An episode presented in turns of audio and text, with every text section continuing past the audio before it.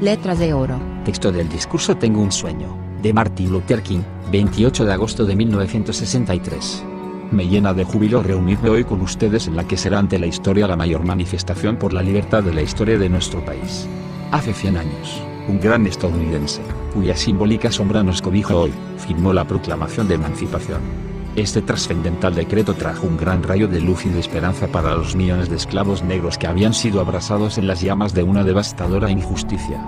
Llegó como un dichoso amanecer para poner fin a la larga noche de su cautiverio. Pero, cien años después, el negro aún no es libre.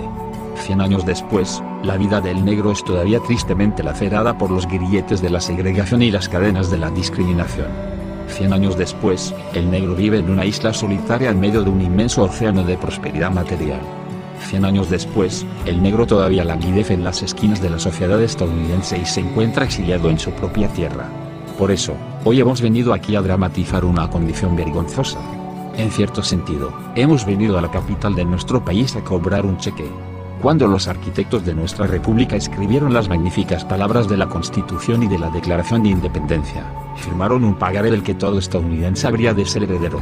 Este documento era la promesa de que a todos los hombres, sí, a los negros así como a los blancos, les serían garantizados los derechos inalienables a la vida, la libertad y la búsqueda de la felicidad.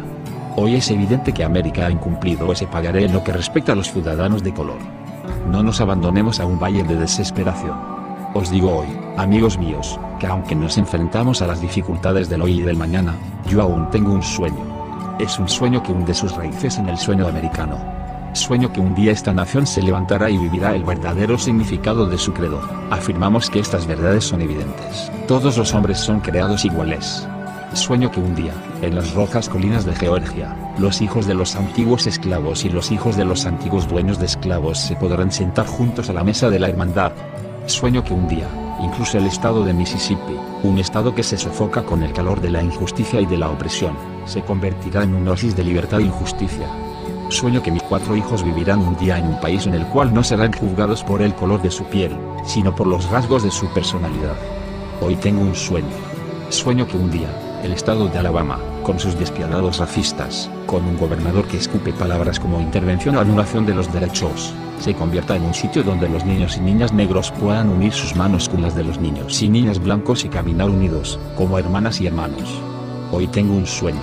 Sueño que algún día los valles serán cumbres, y las colinas y montañas serán allanadas, los sitios más escarpados serán nivelados y los torcidos serán enderezados, y la gloria de Dios se manifestará, y toda la carne la verá en su conjunto. Esta es nuestra esperanza, y es la fe con la cual regreso al sur. Con esta fe podremos esculpir de la montaña de la desesperanza una piedra de esperanza. Con esta fe podremos transformar el sonido discordante de nuestra nación, en una hermosa sinfonía de fraternidad.